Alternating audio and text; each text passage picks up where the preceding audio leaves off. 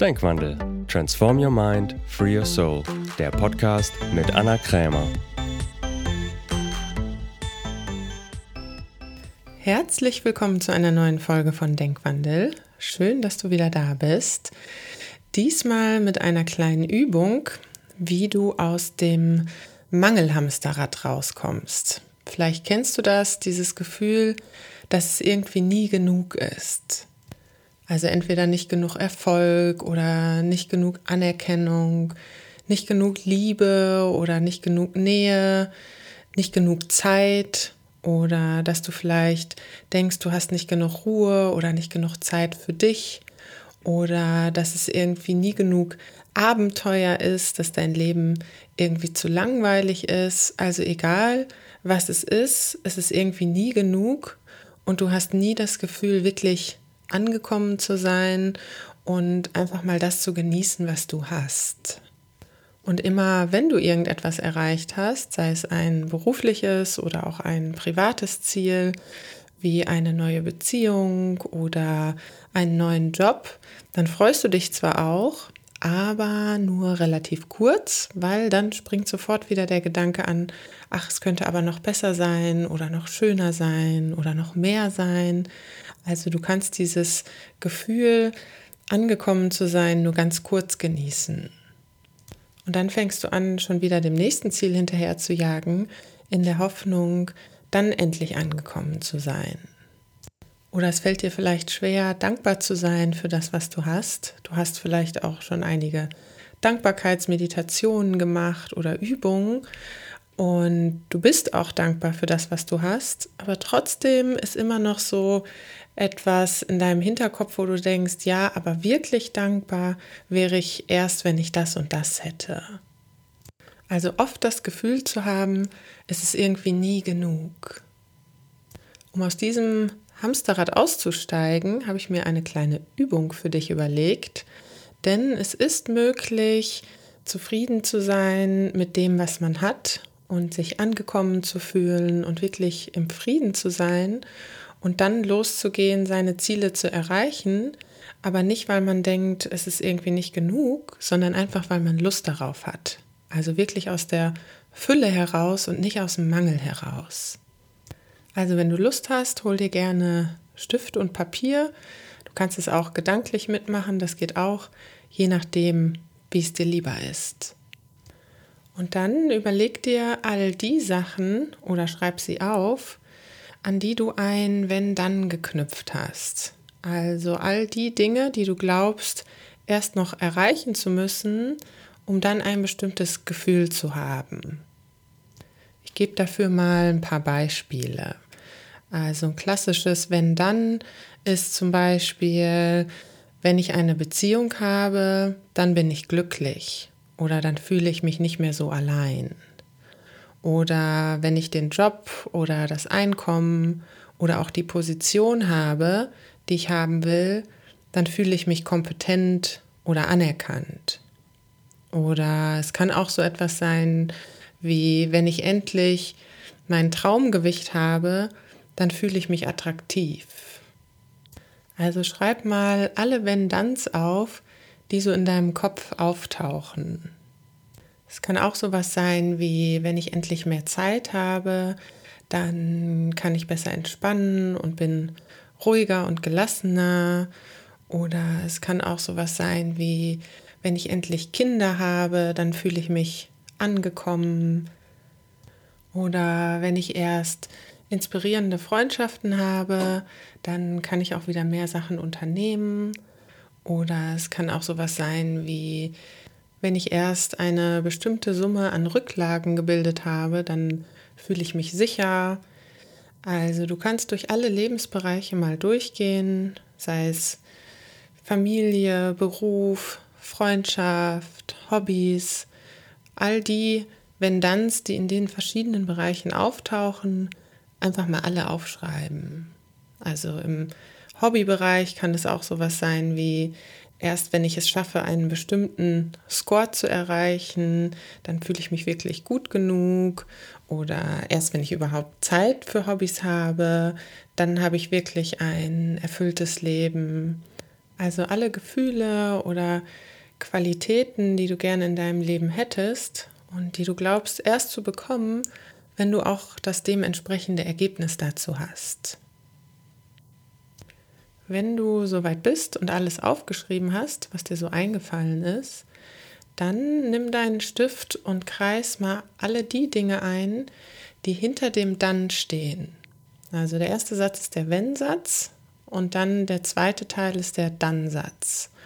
Und alles, was hinter dem Dann kommt, das kreis mal einmal ein. Wenn du das gemacht hast, dann bist du schon mal einen riesigen Schritt weiter, denn dann weißt du, worum es dir eigentlich geht.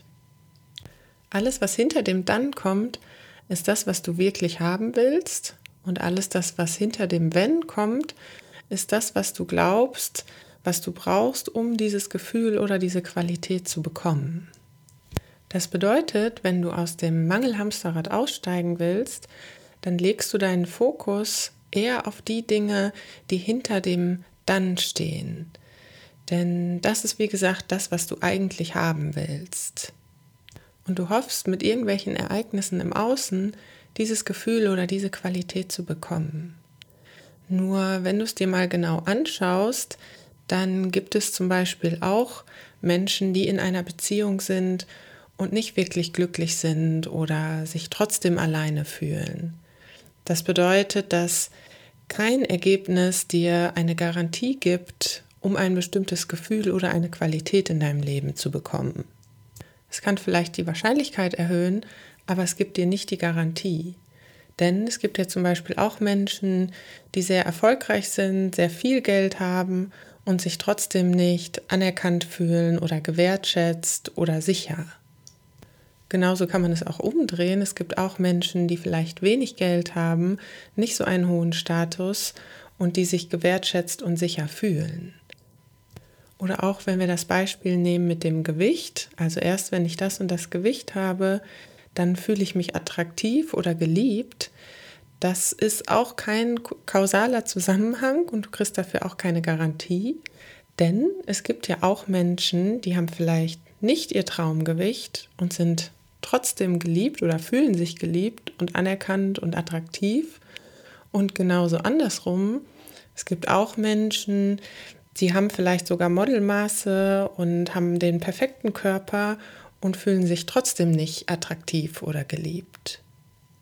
Das ist wirklich ein ganz wichtiger Punkt, den wir irgendwie auch wissen, aber trotzdem immer mal ganz gerne wieder vergessen, dass nichts im Außen, also keine Umstände, die Garantie dafür sind, ein bestimmtes Gefühl zu bekommen oder eine bestimmte Qualität in deinem Leben. Vor allen Dingen nicht dauerhaft. Denn das Einzige, was dir dieses Gefühl oder diese Qualität geben kann, bist du selbst. Das bedeutet, im dritten Teil der Übung kannst du jetzt hingehen und die Sätze umdrehen.